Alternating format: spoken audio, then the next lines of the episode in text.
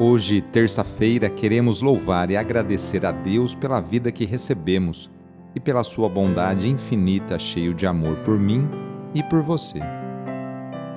Iniciemos essa oração invocando a Santíssima Trindade. Em nome do Pai, do Filho e do Espírito Santo. Amém. Terça-feira, dia 9 de novembro, o trecho do Evangelho é escrito por João, capítulo 2 versículos de 13 a 22. Anúncio do Evangelho de Jesus Cristo segundo João. Estava próxima a Páscoa dos judeus e Jesus subiu a Jerusalém. No templo encontrou os vendedores de bois, ovelhas e pombas e os cambistas que estavam aí sentados. Fez então um chicote de cordas e expulsou todos do templo, junto com as ovelhas e os bois espalhou as moedas e derrubou as mesas dos cambistas.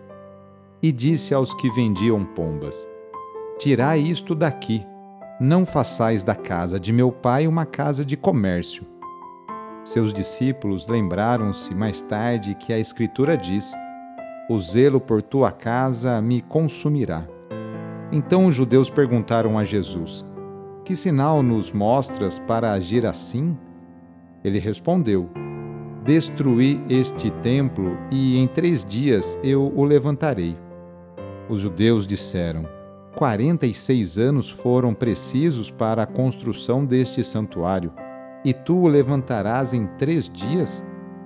Mas Jesus estava falando do templo do seu corpo.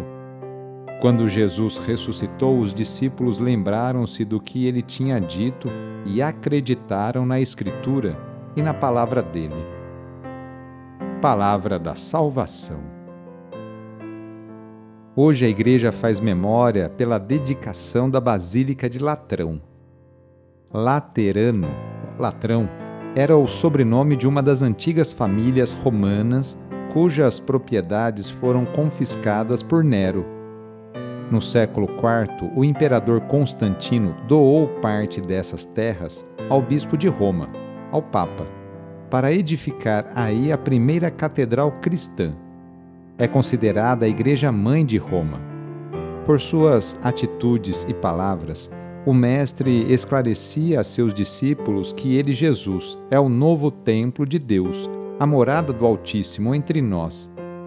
É por Cristo, por Jesus, com Cristo e em Cristo que os valores e os louvores da humanidade se elevam a Deus Naturalmente, o povo, para se congregar, necessita de igrejas físicas, concretas. Mas estas só têm sentido porque remetem à igreja corpo de Cristo, cabeça e membros. Animada pelo Espírito Santo. As igrejas de pedra ou tijolos são, portanto, um sinal da presença de Cristo. Uma curiosidade: a Basílica de Latrão é a catedral de Roma, da Arquidiocese de Roma.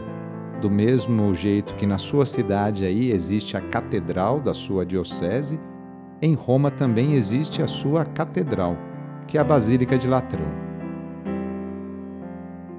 Vamos pedir hoje a bênção para os animais, lembrando que eles são criaturas de Deus que habitam o céu, a terra e o mar. Participam também das vicissitudes do ser humano e estão ligados à sua vida o próprio Deus que expande os seus benefícios sobre todos os seres vivos, não raro faz uso da ajuda dos animais e até mesmo da imagem deles para de alguma maneira significar os dons da salvação.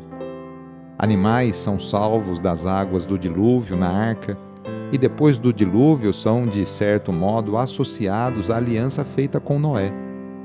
O Cordeiro Pascal recorda a imolação pascal e a libertação da escravidão do Egito. Um grande peixe salva Jonas. Animais são associados à penitência do ser humano e, juntamente com todas as criaturas, participam da redenção de Cristo.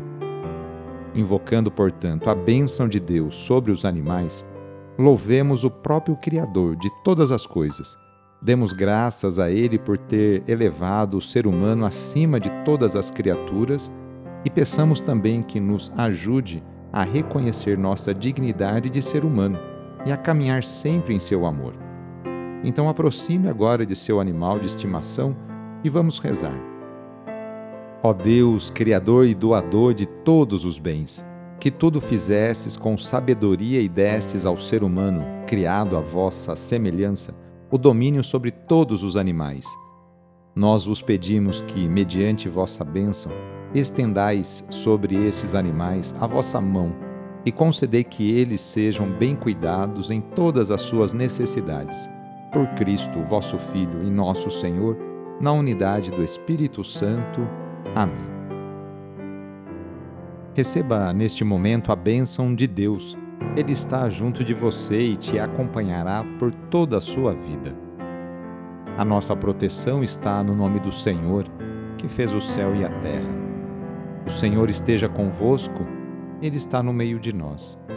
Pela intercessão de Santa Rita de Cássia, desça sobre você, sobre a sua família, sobre o seu trabalho e intenções, a bênção do Deus Todo-Poderoso.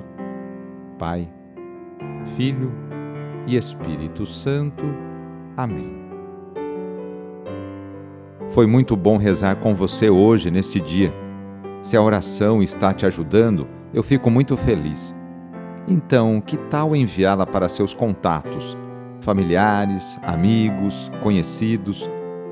Sou o padre Edmilson Moraes, salesiano de Dom Bosco, e moro atualmente em Piracicaba, no estado de São Paulo. Que Deus continue abençoando você e sua família. Abraço e até mais.